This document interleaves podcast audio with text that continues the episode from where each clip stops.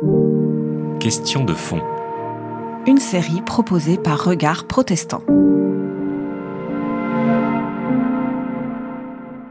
Alors pour vous, l'impressionnisme, c'est des impressions euh, naïves, jetées comme ça? Ah non, rien n'est plus construit que ces impressions. C'est même euh, la plus grave euh, méprise qu'on puisse commettre con- concernant Monet. S'il y a eu à l'origine des impressions sensorielles, la, vue, etc., euh, tout, est construit. La peinture ne pose pas un problème différent euh, d'une narration, par exemple, d'un- parce que chaque fois, il y a la recréation d'un monde, d'un monde complet. Rien ne serait plus trompeur que de dire ah mais nous avons ici simplement une image, c'est-à-dire moins que le réel. Mais vous avez plus que le réel. Et en ce sens, on pourrait dire que c'est un surréalisme si le mot n'avait pas été pris dans un, autre contexte. Mais, euh, comme je le disais, le monde tel qu'on ne l'a jamais vu, mais que du même coup, nous pouvons habiter. Ce lieu qui est à la, à la fois, à la fois clos, si vous voulez, renvoie au-delà de ses propres bornes. Il est comme euh, horizon de perception et non pas objet de perception.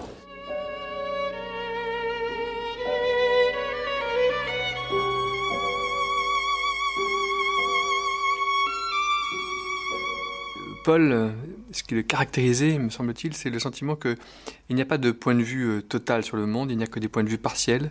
Il a un sens très très aigu.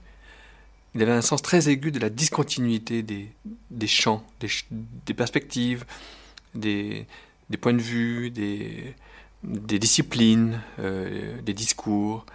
Et finalement, le monde ne pouvait être rencontré qu'à travers cette pluralité de points de vue. un de ses euh, adages euh, préférés, c'est le plus court chemin euh, de soi à soi passe par autrui. Euh, c'est là il a vécu non seulement au plan personnel, mais aussi dans la manière dont il travaillait intellectuellement. Ricoeur allait toujours vers l'autre qui était euh, aussi différent euh, de lui euh, qu'on pouvait l'imaginer. Donc l'altérité était pour lui plutôt une source de fascination, de stimulation intellectuelle et non pas une menace. Il est sans arrêt, et encore sur la fin de sa vie, toujours tourné vers le futur, toujours tourné vers la création, vers les choses nouvelles, et, le retour sur lui-même ne l'intéresse pas fondamentalement.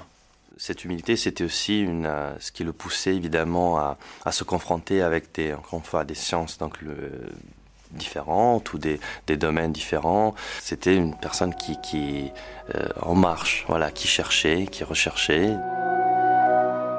La curiosité, la joie du quotidien, Paul Ricoeur les gardera chevillés au corps, à l'âme, toute sa vie.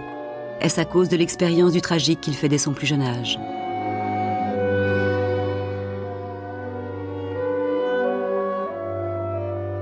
Né à Valence, dans la Drôme, le 27 février 1913, Paul Ricoeur n'aura pas le temps d'y mettre les pieds. Sa mère meurt peu après sa naissance. Quant à Jules Ricoeur, le père, mobilisé en 1914, il ne donne plus signe de vie à partir de la bataille de la Marne de septembre 1915. Le travail de deuil sera long. Son corps ne sera retrouvé qu'en 1932 par un paysan retournant son champ. Paul et sa sœur Alice, de deux ans son aînée, sont confiés à la fidèle Adèle, Tata, la sœur de Jules. Ils partent pour Rennes rejoindre leurs grands-parents Ricoeur, où Paul, pupille de la nation, fait dans les établissements publics de la ville une scolarité brillante, mais néanmoins turbulente. Pour échapper à l'atmosphère stricte et triste dans laquelle il est élevé et combler cette double absence sur laquelle il est obligé de se construire, le jeune Paul se réfugie dans les livres. Ayant assimilé le programme de l'année scolaire à venir avant même la rentrée des classes, il se livre à toutes sortes de facéties et de chahuts. Son insolence, qu'il gardera sa vie durant, mais davantage maîtrisée avec les années, lui vaut de nombreux renvois.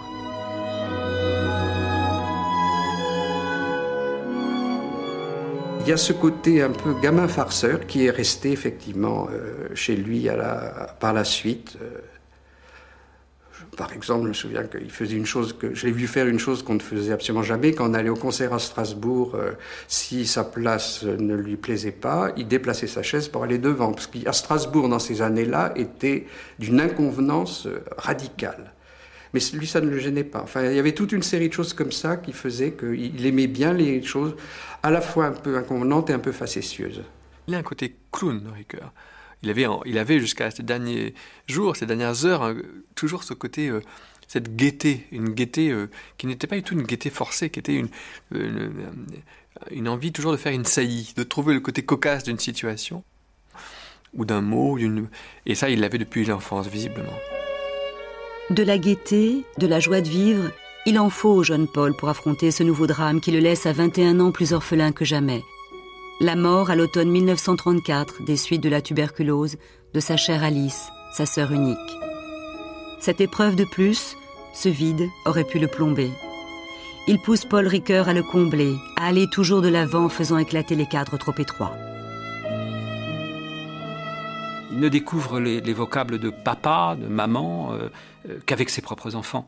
Donc, euh, effectivement, il y a là quelque chose qui, qui est de l'ordre du manque, de l'absence, de la perte, de la difficulté, euh, du, cogito brisé, donc il théorisera sur le plan philosophique, et qui fait que, euh, oui, le retour sur ce manque, le retour sur ce passé euh, singulier, hein, personnel, lui est toujours douloureux, et donc je pense qu'il réouvre sans arrêt, hein, c'est son geste vers l'espérance, vers le futur futur qu'il construira et qu'il construira de manière extraordinaire, avec une puissance totalement exceptionnelle, comme tout son parcours l'atteste toute son œuvre, mais euh, une puissance qui va s'ancrer dans ce qui lui tient lieu de rapport au monde, hein, dans cette espèce de tenant-lieu du monde, euh, qui est certes les rencontres avec les gens, mais surtout euh, le texte, surtout le livre, les livres, bien sûr. Hein. Euh, et, là, euh, s'il y a un terme qui vient tout de suite quand on pense à Paul Ricoeur, c'est un immense lecteur. Hein. Je dirais avec Spinoza que la philosophie est une méditation de la vie et non pas de la mort. le, fond de l'existence, dirais-je, c'est la puissance d'affirmer. C'est la puissance de dire oui de dire oui aux ressources, disons, de la vie face à la mort, aux, ressources de signification euh, face à, l'insensé, à l'absurde. Le oui correspond à, euh, si, j'ose dire, à, une orientation fondamentale des, des choses mêmes. Durant ces années de formation, plusieurs figures vont compter pour Paul. Tout d'abord Roland Dalbiez, son professeur de philosophie de première au lycée de Rennes l'un des premiers introducteurs de l'œuvre de Freud en France. Dalbiez apprend au jeune Ricoeur à avoir confiance en sa propre pensée, à être un bon ouvrier en concept et en argument, et surtout à affronter l'obstacle quand il se présente. Il avait la tendance de, euh, de, prendre un peu la tangente par rapport à ce qui pouvait le gêner. Or, il va euh, en faire une règle euh, de pensée, hein, de, prendre frontalement les choses, euh, c'est quelqu'un qui ne va pas contourner la difficulté, au contraire, bien au contraire, euh, il va toujours l'affronter. En 1933, licencié en philosophie à l'âge de 20 ans, Paul Ricoeur échoue au concours d'entrée à Normal Sup et doit prendre un poste de professeur au lycée de Saint-Brieuc. L'année suivante, il se rend à Paris pour préparer l'agrégation. Il lit beaucoup le philosophe existentialiste allemand Karl Jaspers et fréquente le salon du philosophe chrétien Gabriel Marcel, qui va l'exercer à faire de la philosophie à partir de la vie. Ce qu'il trouvait chez Gabriel Marcel, c'est un exercice qui ressemblait à ce qu'il avait fait avec euh, Dalbiez, avec Roland Dalbiez, et qui était de prendre chaque fois une question simple, euh, mais difficile, le courage, euh, la mort, la responsabilité, et de le traiter sans aller chercher des, protections dans des, dans des systèmes philosophiques déjà, déjà établis. Beaucoup de choses vont, vont, vont le séduire chez Gabriel Marcel, comme euh, il lui dira d'ailleurs sa fameuse phrase sur être, euh, c'est être en route. Hein, c'est l'idée du chemin, l'idée de, de, la marche, l'idée d'aller de l'avant. Lui correspond tout à fait et, connote par rapport à ce que j'ai dit de son passé et, de la nécessité d'être sur des chemins non tracés euh, et, qui, font, qui font signe vers le futur. Euh, l'idée de la construction aussi, qu'on va retrouver dans l'existentialisme, de la construction de soi par le toi. Euh, donc, donc par l'autre, dans la confrontation à l'autre. C'est quelque chose qu'il a toujours recherché.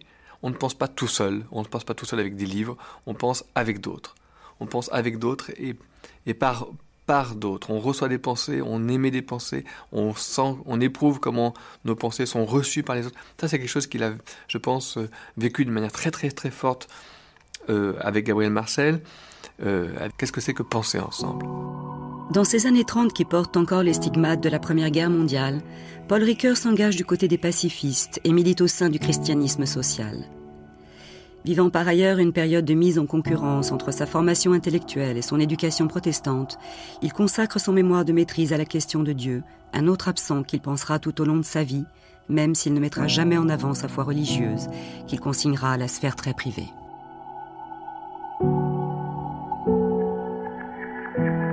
Étudiant en philosophie, pour lui, il faut prendre au sérieux la discipline philosophique, qui est une discipline agnostique, profondément agnostique et critique. J'allais dire critique sans, euh, sans limite, sans, enfin, sans limite, entrave. Il n'y a pas de, il n'y a pas de bastion religieux ou mystique qui pourrait résister à la philosophie. Simplement, donc, au lieu de, tenter de faire des réconciliations entre les deux pôles, euh, ce que va faire euh, Ricoeur, c'est qu'il va essayer de penser euh, la tension.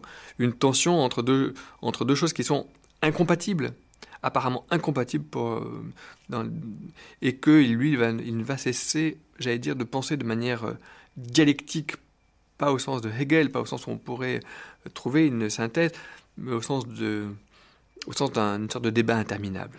Les deux choses s'alimentent l'une l'autre et en même temps sont à distinguer comme deux approches euh, qui sont en, écho dans la montagne à, parler l'une à l'autre sans euh, pour autant se, confondre.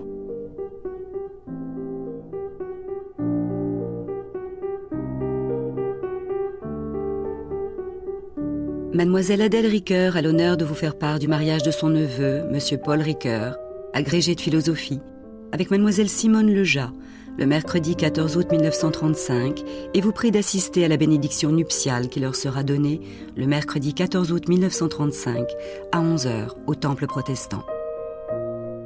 Cela fait une dizaine d'années déjà que Paul a enfermé son cœur dans les boucles des cheveux de Simone, rencontrée à la paroisse protestante de Rennes. De leur union naîtront cinq enfants. Jean-Paul, Marc, Noël, Olivier et Étienne. Avec la philosophie, durant leurs 63 années de vie commune, Simone sera son plus fidèle soutien, sa plus fidèle assistante. Il avait besoin de choses extrêmement solides pour, euh, pour euh, tenir euh, réunis. Et ma mère, là, certainement, a été fondamentale pour lui. Enfin, le, soutenir sans que ça ne paraisse jamais euh, du maternage ou quelque chose comme ça. Elle avait, ce talent de faire ces choses naturellement qui fait que lui-même ne s'apercevait pas à quel point elle, elle était fondamentale dans son système. Le jeune couple s'installe à Colmar et donne naissance à Jean-Paul en 1937 et à Marc en 1938. Sans exemple de paternité, on sent Paul plutôt désemparé face à ses rejetons. Il est plus à l'aise avec la philosophie allemande à laquelle il s'intéresse de près depuis plusieurs années et apprend la langue de Goethe pour lire les grands philosophes allemands directement dans le texte. Particulièrement Husserl et sa phénoménologie dont il sera l'introducteur en France. Avec euh, Husserl, euh, j'avais le modèle d'une description euh, qui veut être rigoureuse. C'est-à-dire que si l'on décrit des, expériences euh, comme euh, sentir, agir, euh, bon, vouloir, être, être ému, etc., on, on essaie d'en dégager la, signification stable qui trouve son langage juste. Alors, ce qui se donne à voir, si l'on peut dire, dans l'expérience, doit être recueilli comme tel, avec le moins d'élaboration idéologique, spéculative, dogmatique. Donc il va, il ne va cesser de, on pourrait dire, d'utiliser le, geste élémentaire de Husserl sur tous les sujets qu'il va rencontrer. En 39, par exemple, il fait une conférence qui est très intéressante sur l'attention. Il va dire, euh, donc, qu'est-ce qui se passe quand je fais attention? Quand je fais attention, je, en même temps, je peux faire attention à ce que je veux. Ça montre bien que je suis libre. C'est comme c'est toute une philosophie de l'action, de l'initiative. Je peux avoir l'initiative de faire attention à quelque chose ou à quelque chose d'autre.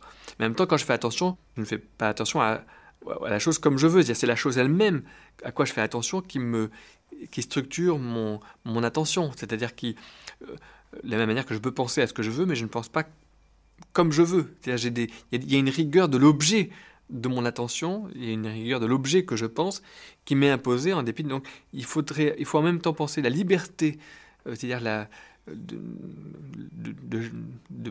la possibilité de l'attention, de la disponibilité de l'attention, et en même temps le fait qu'il y a une structure rigoureuse euh, qui me vient de l'objet à quoi je fais, je fais attention. Bon, ce genre d'analyse, c'est très typique de la démarche de Ricoeur. Ne pas tout concéder uniquement, il n'y a que de la liberté, je fais ce que je veux, ni uniquement il y a la rigueur du concept, la rigueur de l'objet pensé, presque mathématique, euh, de la phénoménologie, on pourrait dire presque idéaliste déjà. Non, il y a les deux choses en même temps. Hein, on va être pris dans le va-et-vient entre ces deux choses.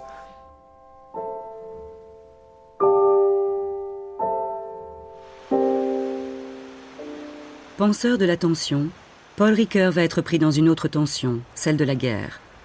En septembre 1939, à 26 ans, il est mobilisé en tant qu'officier de réserve et affecté au régiment de Saint-Malo.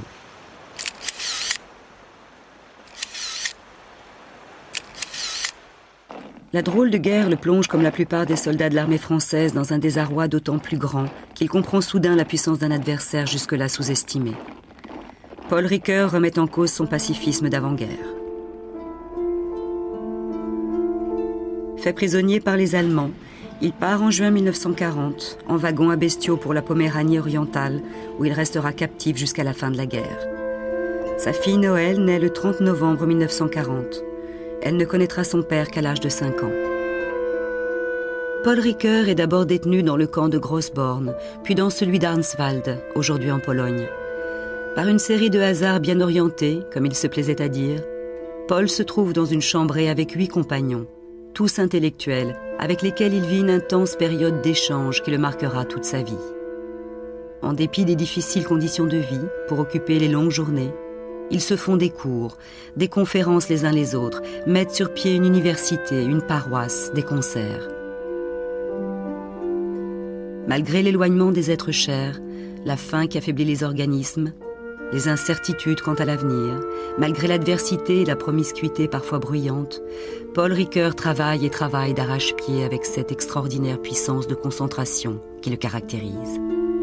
Le travail sera toujours chez lui un refuge sûr, un remède contre l'angoisse, une colonne vertébrale. Dans l'ignorance de ce qui se passe au dehors, il écrit un livre sur Karl Jaspers et réussit à se procurer un exemplaire d'Isidéen Husserl, le philosophe juif alors banni par le régime allemand, qu'il traduit à ses risques et périls dans les marges mêmes du livre, faute de papier. Cherchant à trouver le noyau conceptuel, le noyau invariant de la volonté, il demande à ses compagnons d'infortune de lui décrire minutieusement comment ils sont sortis de leur lit. À partir de ces observations concrètes, il rédige sa future thèse qu'il soutiendra en 1950. Il me semblait qu'il fallait désenclaver en quelque sorte la question de, l'agir humain. Euh, parce que aussi avec la question de l'agir humain venait la question du souffrir, euh, qui, euh, on va le voir, non seulement m'occupe de plus en plus, mais je dirais m'obsède de, plus en plus. Et donc, euh, avec l'agir venait le subir. Et euh, ma première euh, investigation, d'ailleurs, hum, qui avait été ma thèse de doctorat sur le volontaire à l'involontaire, c'était de prendre la mesure de cette euh, articulation entre d'un côté euh, la, puissance de faire et donc euh, l'initiative conquérante et d'autre part tout le subir de la condition humaine, à commencer par les habitudes qui nous enserrent, les, émotions nous, qui nous agitent et puis l'inscription dans le corps l'inscription dans le corps, avec cette, cette passivité, l'inscription dans l'inconscient, l'inscription dans la vie, une vie qui, a, qui, de la naissance à la mort, me, me conduit à travers un destin que, dont je ne suis pas le maître. Alors cette idée d'ailleurs que je ne suis pas le maître chez moi est, est tout à fait fondamentale dès le départ. La volonté ne crée pas, mais la volonté prépare, prépare l'agir, prépare l'agir et prépare peut-être quelque chose de plus important, prépare le consentement. C'est-à-dire que la volonté, elle dit non, et euh, elle découvre peu à peu, en se découvrant elle-même, en analysant ses, motifs, ses motivations profondes, qu'elle ne peut dire non que parce que plus originairement, plus profondément, elle est un oui à quelque chose. La destinée humaine se joue quelque sorte dans l'entre-deux dans la capacité justement de négocier entre cet, infini de visée et puis cette, finitude d'insertion, d'incarnation. Et j'insiste toujours là-dessus parce que le problème du mal auquel nous reviendrons tout loin a, là son point d'ancrage.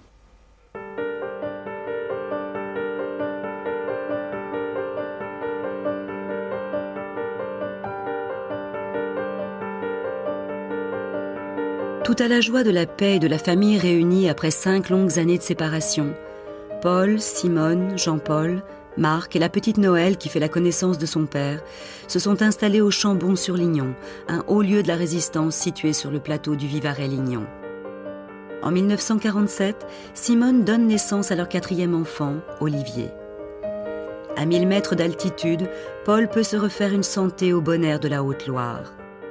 En pleine nature, à 45 km du Puy-en-Velay et à 75 km de Valence, il poursuit sa thèse sur la volonté et enseigne la philosophie aux classes de terminale du collège Sévenol, un établissement avant-gardiste réputé pour sa pédagogie en pointe et ses classes mixtes.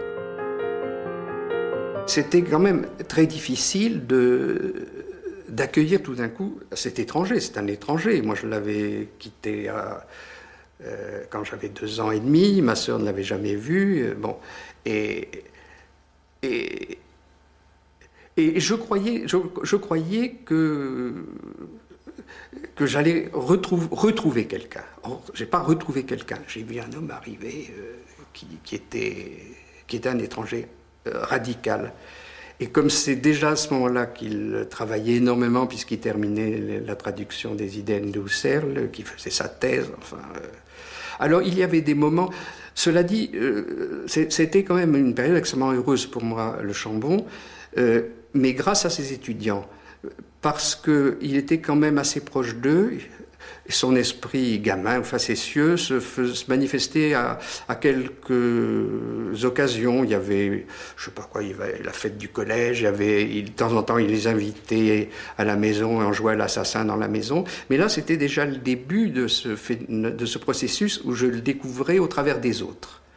C'était pas quelque chose qui était adressé à nous directement, les enfants, mais je le voyais, je voyais un homme qui faisait avec les autres et j'apprenais à le connaître comme ça il s'intéressait à nous. C'était surtout ça qui apparaissait. C'était d'ailleurs l'atmosphère générale du Chambon, qui était un collège très spécial pour moi, c'était naturel, je vivais là, mais je me suis rendu compte que en 68, ce que demandaient les gens, les jeunes, nous l'avions au Chambon, si vous voulez, ce rapport professeur-élève. Euh, on allait camper avec les profs, on faisait des grandes promenades, etc. On avait des dialogues constants avec eux, on pouvait les interroger chez eux. C'était absolument merveilleux. Et Ricoeur est entré dans ce, dans ce mouvement, dans ce courant, euh, très vite. Cette atmosphère communautaire simple et festive est bien éloignée de la fièvre existentialiste survoltée qui gagne Paris.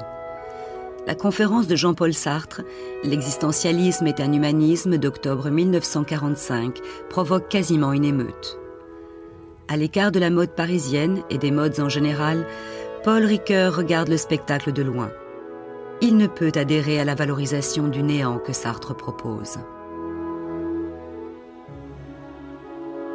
Il mesure en même temps l'épaisseur de la, l'ampleur de la destruction, de la mort, et en même temps, euh, et en même temps la, gratitude d'être, euh, euh d'être avec, d'être, d'être simplement des survivants, d'être simplement des, des rescapés de cette, de cette chose-là. Avec, j'allais dire, du coup, le, la responsabilité, pas la culpabilité, mais la, le sentiment de responsabilité métaphysique d'être de la gratitude, c'est-à-dire d'être de devoir dire devant Dieu merci d'exister. Bon, et puis la responsabilité juridique, la responsabilité politique, la responsabilité morale, il y a plusieurs niveaux de la responsabilité. Hein, de...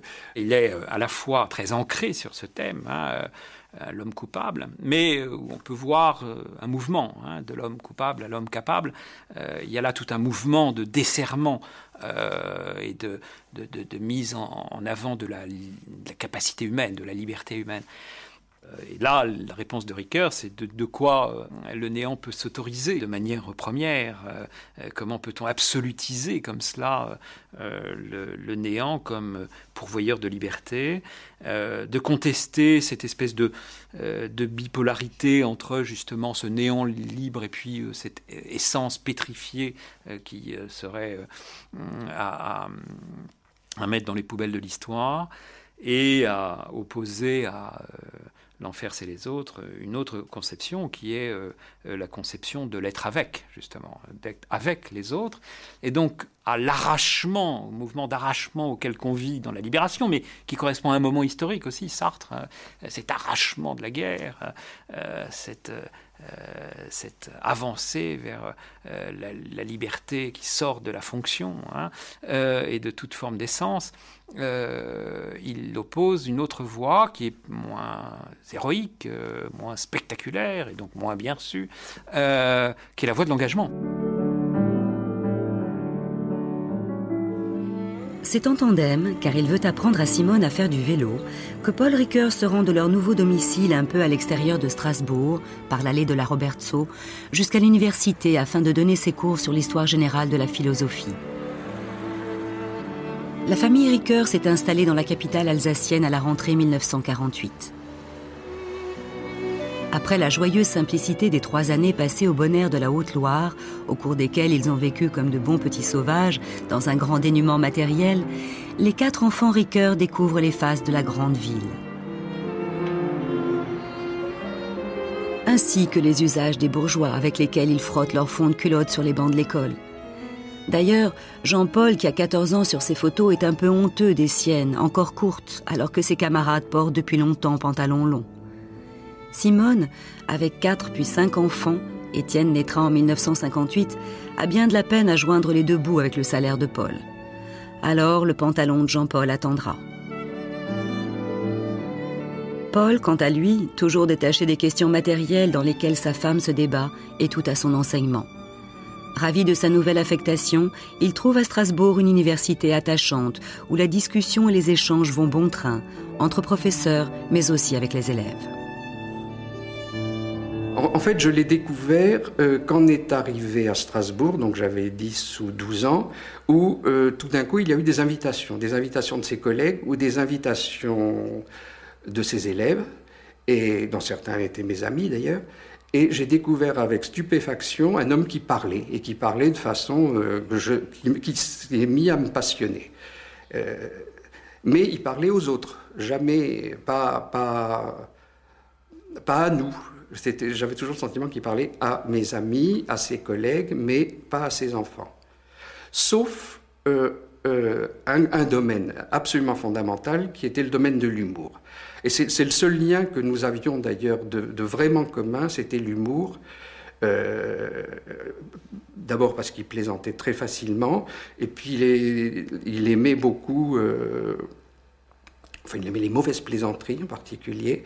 Et du coup, ça, me poussait, moi en particulier, à, ramasser tout ce que je pouvais autour de moi de, jeux de mots, d'histoires drôles euh, ou, enfin, ou bizarres, et choses comme ça, pour les lui adresser, le faire rire. Et alors à ce moment-là, pendant un moment, on avait un moment d'échange. S'il refuse la posture du philosophe tribun, Paul multiplie les engagements dans la vie de la cité, au plan local et au plan national, et prend fermement position contre la guerre d'Algérie. Il passera 24 heures en garde à vue le 9 juin 1961.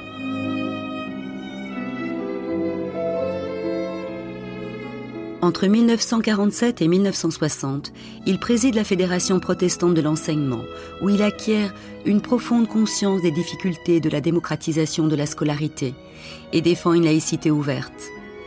Militant dans l'âme, mais militant pragmatique à l'écart des dogmatismes qui enferment, il vit en contact avec l'actualité et cherche à agir sur le terrain. Il effectue même un voyage en Chine en 1954. Il s'engage par de nombreux articles. Après l'écrasement de l'insurrection hongroise par l'armée soviétique en 1956, il publie dans la revue Esprit Le paradoxe politique, qui trouve tout de suite un écho considérable. Eh bien, euh, là encore, Paul Ricoeur donne une leçon de volonté, euh, d'espérance, euh, une volonté euh, affirmée contre le scepticisme et contre le fait de considérer que toute cause étant imparfaite, il s'agit de se désengager, en montrant que le politique est, en fait une figure paradoxale. Il est le premier à avoir montré que, au fond, la grandeur de la tâche politique n'était pas dissociable euh, de la question du mal. Non pas du tout que la politique c'était le mal, mais que la politique pouvait être de façon privilégiée l'occasion euh, du mal.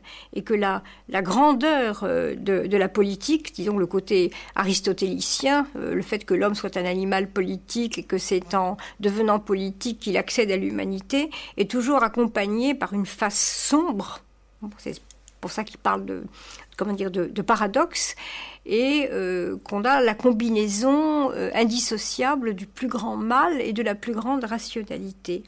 Et ça, c'était extrêmement important parce que c'est une idée qui permettait d'échapper à un certain nombre de dogmatismes, c'est une idée qui permettait aussi de résister à la réalisation euh, d'une religion politique sur la terre, c'est-à-dire c'était c'était une idée capitale parce que euh, qu'au fond, elle, interdisait euh, d'espérer, euh, je dirais, la, la réalisation, comment dire, d'un royaume parfait sur cette terre, comme si la politique pouvait se substituer aux religions, comme si la politique pouvait devenir une religion séculière. Et en même temps, la tâche politique était quelque chose qui importait considérablement. Ricoeur, c'était extrêmement important. C'était, au fond, le, c'était le philosophe dans la cité. Hein, ou le philosophe. Et, ça, c'est une ligne, euh, comment dire, de conduite et une ligne de pensée qu'il n'a jamais abandonnée. Assise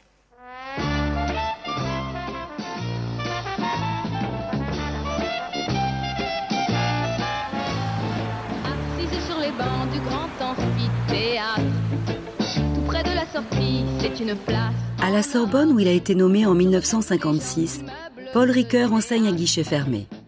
Après avoir assisté à ses cours, des étudiants qui ne se destinaient pas forcément à la philosophie décident d'y consacrer leurs études. Si pour certains de ses collègues la nomination à la Sorbonne est une consécration, Paul, lui, souffre d'une université figée dans un académisme et une hiérarchie empesée, et regrette le dialogue direct avec les étudiants. Le dialogue, il le trouve par contre au sein de la communauté d'intellectuels issus de la revue Esprit, qu'il accueille à Châtenay-Malabry au Mur Blanc, où il s'installe avec sa famille en 1957. Réfléchissant à l'énigme du mal, Paul Ricoeur fait le détour par toutes sortes de textes, bibliques, mythiques, littéraires. C'est dans la revue Esprit qu'il publie en 1959 Le symbole donne à penser, tournant décisif de sa philosophie en direction de l'interprétation des textes, des symboles. Comme toujours en position d'appropriation critique, à la fois dehors-dedans, il n'y a pas de philosophie pour Paul Ricoeur sans faire appel à des sources non philosophiques. Chaque euh, grand récit, chaque euh, grand roman euh, est une expérience de pensée sur une manière d'articuler la vie, la mort, l'amour, la haine, la souffrance, etc. Et chaque intrigue euh, est euh, une, manière possible de vivre. Et donc, c'est en méditant sur ces variations imaginatives multiples que j'élargis le champ de mon imaginaire pour déterminer le, lieu où je me tiens. Dès qu'il y a signification, il y a la possibilité de plusieurs significations. Dans le domaine biblique, le fait que nous avons quatre évangiles euh, pour, euh, pour exprimer euh, le, rapport entre la, la, la personne vivante du Christ et puis de Jésus, et puis la signification que l'Église lui a donnée comme Christ, ben, il y a plusieurs lectures. Et ce n'est pas encore une fois, une, faute de pensée, une impuissance à, penser. Au contraire, c'est le déploiement de la, richesse même du sens contenu, euh, qui ne peut être dit que de multiples façons. Sont intéressantes euh, pour, le travail philosophique des interprétations antagonistes. sa force, c'était justement de rapprocher des horizons euh, très éloignés. C'est-à-dire qu'il essayait de penser ensemble des choses qui euh, souvent n'étaient pas pensées ensemble, n'étaient peut-être d'ailleurs pas toujours pensables ensemble. D'ailleurs, en même temps qu'il les rapproche, il montre bien la résistance qu'il y a à ce rapprochement. Et je pense que cette, euh, cette démarche de voir le semblable là où il y a de la différence, mais aussi de voir de la différence là où du coup on aurait tendance à amalgamer, euh, c'était très caractéristique de lui. Hein, ce travail de rapprochement de rapprochement qui ne se termine jamais dans une fusion, dans une synthèse. Il y a toujours, il y a toujours des, tensions. Il reste de la pluralité. La parole humaine n'est pas simplement un enregistrement de la réalité. C'est aussi une façon de mettre en forme cette réalité. Elle se fait par le, ce qu'on peut appeler le discours, le, discours humain, pas, qui est fait de phrases, qui est fait de, de, de, textes. Et euh, c'est donc un, agir fondamental. Ben, il ne faudrait pas opposer dire et faire, mais dire, c'est déjà faire. Ricoeur a une lecture aussi éthique. C'est une interprétation éthique. C'est en ce sens-là qu'il est très calviniste. L'interprétation, ce n'est pas une interprétation théorique, ce n'est pas de la philosophie, c'est j'interprète le texte comme euh, l'instrumentiste, euh, avec son instrument, interprète une partition. Je donne mon interprétation. Et mon interprétation, c'est existentiel, c'est vécu, c'est éthique, c'est de mon existence. Qu'est-ce que j'en fais? Qu'est-ce que ça me fait faire? C'est une interprétation pragmatique.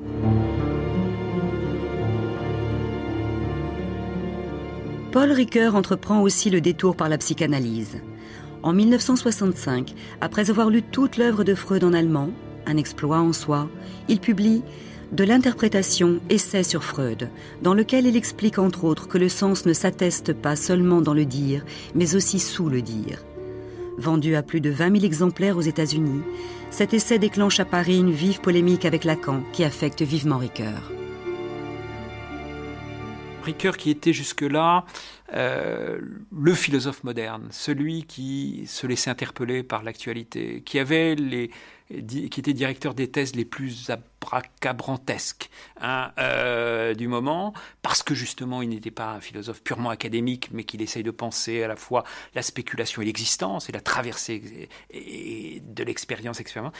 Euh, à partir de là, est totalement ringardisé comme une espèce de de penseurs spiritualistes complètement dépassés par les événements et, qui euh, n'a rien compris à rien. Il faudra attendre la fin des années 80, donc il faudra attendre un bon moment euh, pour que euh, sa pensée redevienne centrale dans le paysage intellectuel français. Ce qui s'annonce en 1964 comme une belle aventure s'achève par une traversée de tunnel pour Paul Ricoeur. En cette période où l'université connaît un afflux, une démocratisation sans précédent, il se lance dans le pari d'une université plus moderne, davantage à l'écoute des étudiants. Il participe à la pose de la première pierre sur un terrain vague au milieu des bidonvilles, au lieu dit prémonitoire Nanterre-la Folie, et devient le directeur du département de philosophie en 1966. Après les événements de mai 1968, pensant qu'il ne peut se soustraire aux responsabilités, à l'exercice du pouvoir qu'on vient lui proposer, Paul Ricoeur accepte d'être nommé doyen en mars 1969. Dans un climat de confrontation grandissante, il essaye de tenir ensemble les revendications de l'institution et celles des étudiants insurgés. Avec difficulté, mais néanmoins avec philosophie, comme l'atteste cet entretien télévisé du 12 août 1969. Votre mort, vous y pensez souvent? Euh, De moins en moins, à mesure, que j'avance en âge. À mon sens, il faut accepter deux ou trois choses euh, dans la vie. Euh, premièrement, euh, d'avoir des ennemis, donc de ne pas être aimé de tout le monde, donc de perdre cette espèce de narcissisme. Euh, deuxièmement, d'accepter de vieillir, et c'est très difficile, il faut commencer assez tôt, et alors seulement on peut accepter d'être mortel. La vie éternelle, qu'est-ce que c'est pour vous? Ce serait certainement un mythe si nous le pensions uniquement comme après, comme au-delà. Euh, c'est d'abord une catégorie du présent. Je crois que nous faisons des expériences d'éternité. Toutes les fois que nous vivons une expérience dont nous avons l'impression qu'elle est fondatrice, qu'elle est, euh, comment dirais-je, une sorte de point euh, où tout se noue dans notre existence, où une grande tranche de vie se décide, où un rapport avec des êtres se noue, s'enchaîne. Et il y a des instants d'une qualité tellement intense que ce sont des, grains d'éternité dans, un temps qui passe. Alors je crois que toutes les expériences qui sont des expériences fondatrices, à travers un temps qui lui se défait, sont des expériences d'éternité. Et alors, me permettre de me retourner après ça vers ma mort en disant, est-ce que alors l'événement de ma mort peut être euh, une sorte de porte sur euh, une éternité, mais qui a d'abord sa racine dans le présent et dans la vie. Ce n'est pas la survie, mais la vie. Des grains d'éternité, Paul Ricoeur va en vivre de nombreux pendant l'année 1970. Coincé entre l'institution et des revendications estudiantines peu constructives, sa position devient vite intenable. Déçu par l'absence totale de dialogue entre les deux parties, agressé à la fois par un étudiant qui le coiffe d'une poubelle et par le ministre de l'Intérieur qui envoie la police sur le campus contre son gré, il donne sa démission un an après son élection comme doyen. Je pense que c'est quelqu'un qui n'aimait pas la violence, euh, et c'est tout à son honneur. Le problème, c'est qu'il faut faire avec la violence. Faut la... Mais il aura toujours pris le risque des institutions. Qui peut lui reprocher d'avoir pris le risque en 66 euh, d'aller à Nanterre euh, et de prendre les rênes, etc. Euh, il faut voir quel était le climat à l'époque. Il faut entendre des gens comme René Raymond dire ce que ça représentait comme, comme courage politique, parce que c'est aussi une période où, on décide de ne plus travailler, de se mettre à distance, etc. Non, Ricoeur est quelqu'un qui avait toujours cette demande d'institution et et on prenait le risque. Il y a un texte absolument magnifique d'ailleurs qu'il a écrit après 68 euh, euh, sur le rapport entre la liberté et l'institution, euh, où il explique que une vraie liberté, c'est la liberté de l'individu, c'est la liberté qui a accepté aussi de rentrer en institution. C'est-à-dire qu'il n'a jamais pensé la liberté individuelle contre, contre l'institution. Il a toujours pensé la liberté individuelle comme se réalisant dans l'institution.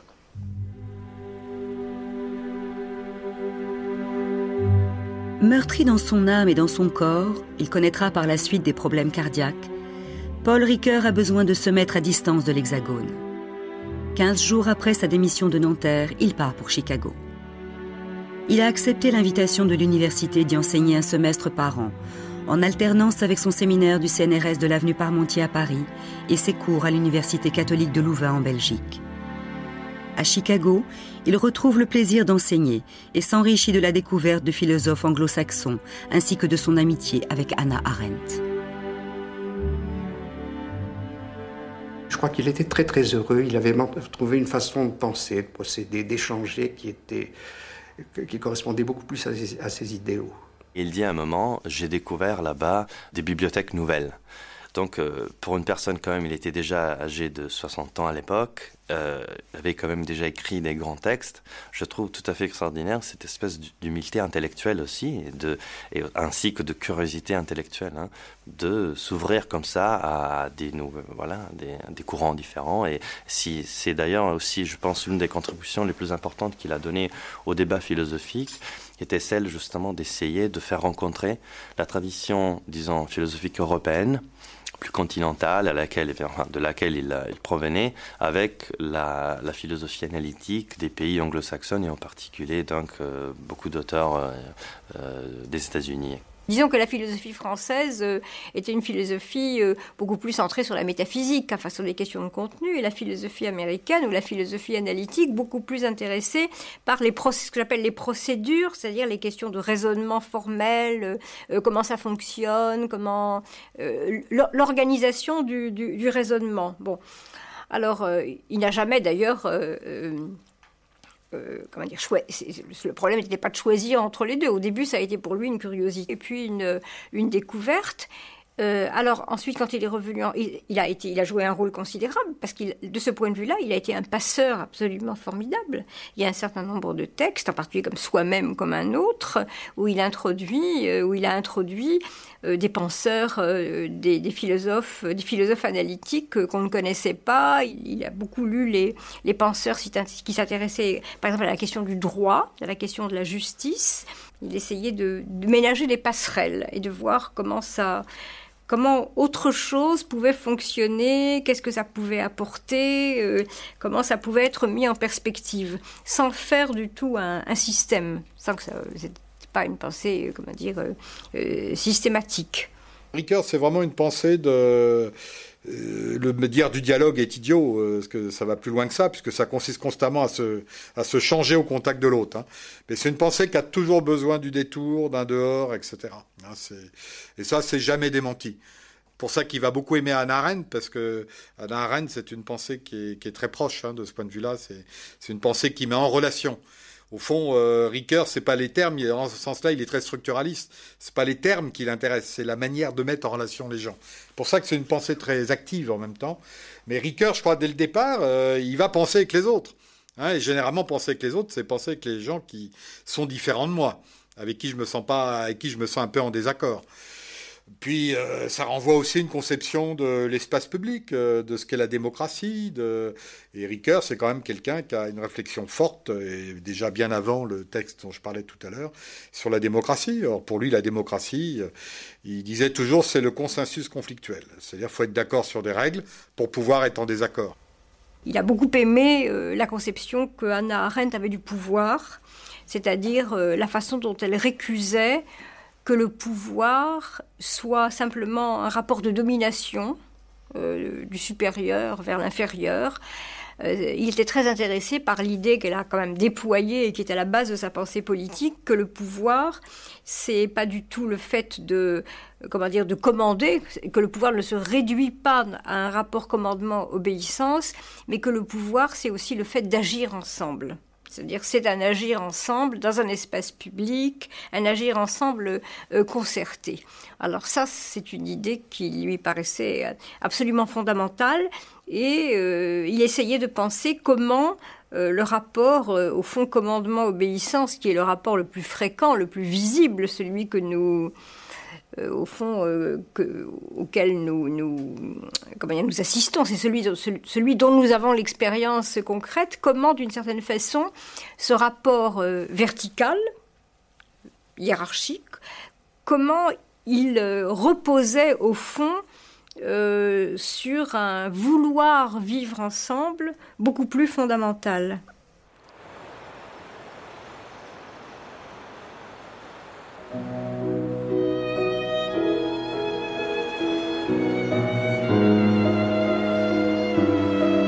C'est dans leur maison de Préfaille, au sud de Saint-Nazaire, à un jet de pierre du pont de l'Atlantique, que Paul et Simone Ricoeur fêtent leurs 50 ans de mariage le 14 août 1985.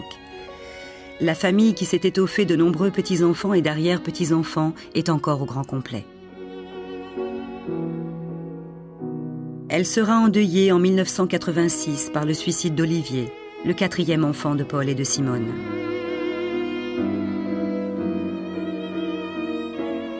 S'il continue à enseigner aux États-Unis, il y enseignera jusqu'en 1992, jusque dans sa 80e année.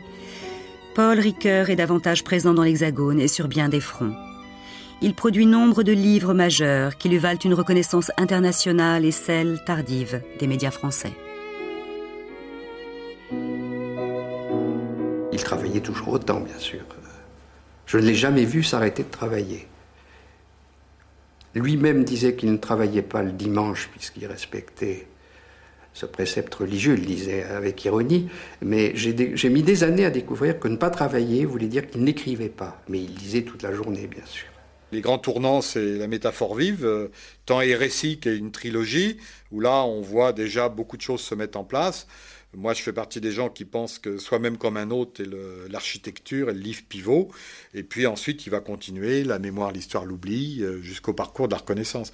Mais donc, le, le Ricoeur, euh, au fond, que l'on va accompagner pour le, le remettre en scène, c'est un Ricoeur de livre, c'est un Ricoeur très exigeant. Certains textes sont très, très difficiles, mais en même temps, euh, on voyait tout de suite qu'il y avait euh, au fond une certaine euh, forme de relation avec le concret, avec l'actualité, avec la vie, qui était avec l'expérience. Il n'était jamais coupé de, l'expérience. Il aimait aussi faire partager la pensée en acte, je dirais. Hein, c'est quelqu'un, si vous l'avez connu, c'est quelqu'un qui, quand vous discutiez d'un moindre chose, prenait pensait tout le temps. Enfin, c'est quelqu'un qui pensait devant vous en permanence. Hein, C'était pas c'était pas une machine euh, à redire des choses qu'il avait déjà écrites. Je pense qu'il n'est pas pour rien s'il aimait les, petites institutions, on est nombreux à être pareils. Genre les, la revue, c'est des petites unités artisanales. Hein, c'est pas la c'est pas la grosse machine euh, où on se retrouve. C'est pas un espace d'amitié simplement. C'est pas l'amitié. Euh, c'est pas la communauté politique, c'est quelque chose qu'on invente entre deux. Euh, je pense que Ricoeur a beaucoup été dans ce type de groupe et je pense que les types de groupes intellectuels où il était, je reviens au boulevard Parmentier, euh, c'était ça, hein, c'était une espèce de, petit collectif en marche, sans dogmatique, sans, sans rapport maître-disciple, mais les règles c'était la rigueur, c'était l'exigence et qu'est-ce qu'on en fait? Moi, ce qui me touche beaucoup dans la pensée de, de Ricoeur, c'est précisément le côté très sensible de sa philosophie. C'est-à-dire, euh, euh, c'est pas une rationalité euh, froide, c'est une rationalité qui est toujours, qui est toujours en prise avec, avec le sensible, avec l'émotion, même si ça n'apparaît pas toujours de façon très explicite. Moi, je crois que c'est quelque chose qui est sous-jacent constamment à, sa, à sa pensée. et en, ce sens-là, c'est une philosophie que moi je trouve très charnelle. Très, il y a une épaisseur. Ricoeur est quand même le penseur de la complexité, qui a toujours rejeté les clichés, les solutions euh, faciles. Je dirais que c'est un penseur du milieu D'ailleurs, Ricoeur, euh, commentant Aristote, dit que le milieu, ce n'est pas seulement l'art de couper la poire en deux, ça c'est facile, c'est à la portée de n'importe qui, mais trouver le juste milieu, euh, c'est parfois beaucoup plus difficile que de se porter aux extrêmes. Donc je dirais que Ricoeur est un extrémiste du milieu, de la voie médiane. Mais il y a une radicalité dans, ce, dans cette euh, recherche du juste milieu. Et là, il y a sûrement une, leçon de sagesse, une, véritable leçon de sagesse, je crois. Que ce soit par rapport à la psychologie, la psychanalyse, à l'histoire, à l'anthropologie, à la linguistique, il cherche à ce que chaque discipline n'absolutise pas, ne soit pas euh, une espèce de, de, sens fermé systématique euh, qui donne une réponse à toutes les questions, mais qu'il y ait toujours euh, justement des, ouvertures, une incomplétude, euh, un, inachevé euh, qui soit un sens ouvert à d'autres interprétations, à d'autres lectures, à, d'autres ressources de sens, qui seront les questions que, les générations futures poseront, mais à nous de poser les questions du jour. Ricoeur est quelqu'un qui a donné le courage de penser, qui a donné du courage de penser à des gens dans toutes sortes de contextes, dans toutes sortes de situations. Et je dirais que c'est ça la vraie œuvre de Ricoeur, euh, elle est, elle est peut-être d'abord là.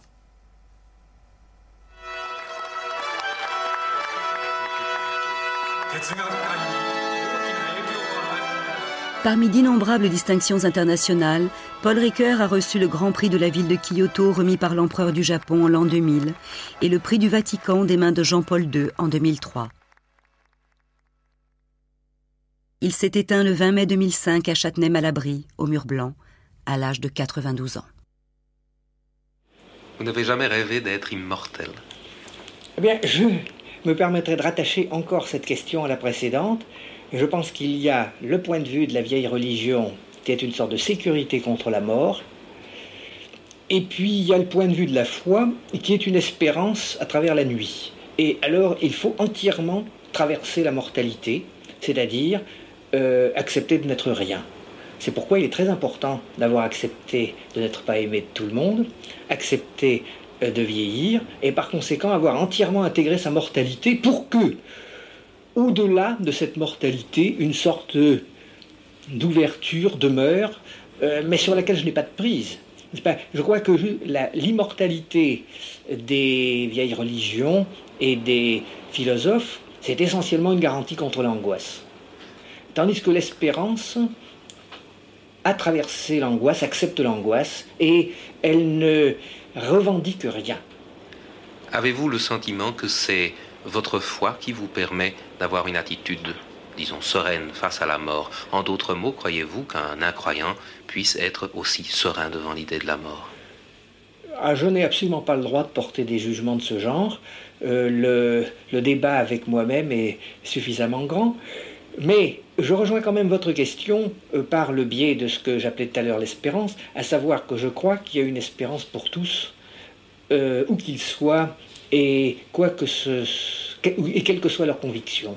Par conséquent, comment dirais le discours humain doit être fait de telle façon qu'il y a une voix pour tous.